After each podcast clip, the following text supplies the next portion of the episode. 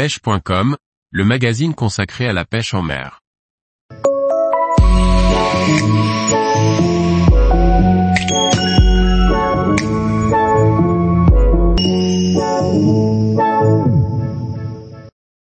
Pêche d'été au ténia, ou comment faire de nombreuses espèces tout en s'amusant. Par Paul Duval. C'est l'été, le beau temps est enfin arrivé. Pour faire plaisir aux amis ou à la famille de passage, emmenez-les pratiquer la technique du ténia à l'aide de gambas. Beaucoup d'espèces s'y intéressent.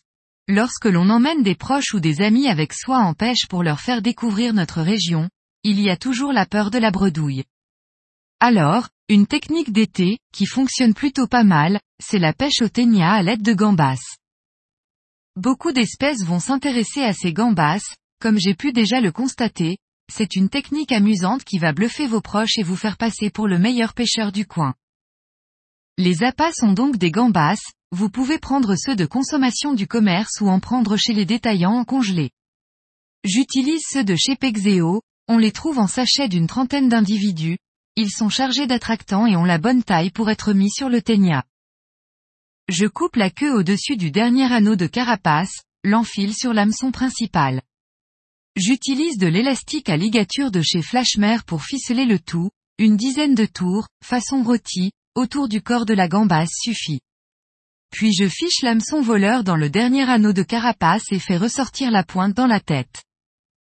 Les ténias utilisés sont les Astunia de chez Astufish, fabriqués en Bretagne, vous trouverez des grammages de 20 à 60 grammes qui suffisent pour les fonds de 20 à 40 mètres.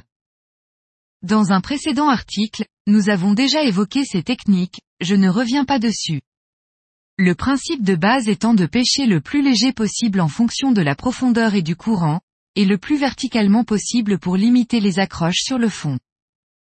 Comme on va pouvoir le constater, cette méthode intéresse nombre d'espèces. Les conditions sont réunies pour tenter une sortie dans le goulet de Brest. Faible coefficient de marée, 50, avec une basse au lever du jour, je ferai donc toute la montante. Beau temps dégagé et soleil, un léger vent en début de session qui s'arrêtera vers les 9 heures. Arrivé sur le spot une heure après la bascule de flux, je mets à l'eau mon premier ténia, gambas de 50 grammes, à peine au fond, je n'ai même pas le temps de reprendre ma ligne, une jolie dorade grise s'est jetée dessus, elle n'a pas chipoté, elle a tout engamé. Après ce premier poisson remonté très vite au kayak, chaque descente de ténia, gambas intéressera les dorades grises, les vieilles, que chez nous nous appelons mérou breton, ou les coquettes, très présentes aussi à cette saison. Sur une autre dérive, je remonterai aussi plusieurs sèches, également piquées sur l'hameçon voleur. C'est là l'avantage de ligaturer la mis sur le ténia, il est plus difficile à voler et donc plus efficace pour le pêcheur de ferrer sa prise. Sur la dérive suivante, c'est une sensation de lourdeur sur un chipotage ressenti en bout de sion, ce sera un gros poulpe, d'environ 3 kg, qui se sera également piqué sur l'hameçon principal.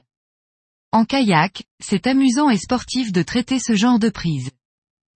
Le combat de la matinée, ce sera avec ma sixième espèce, un pagrus pagrus.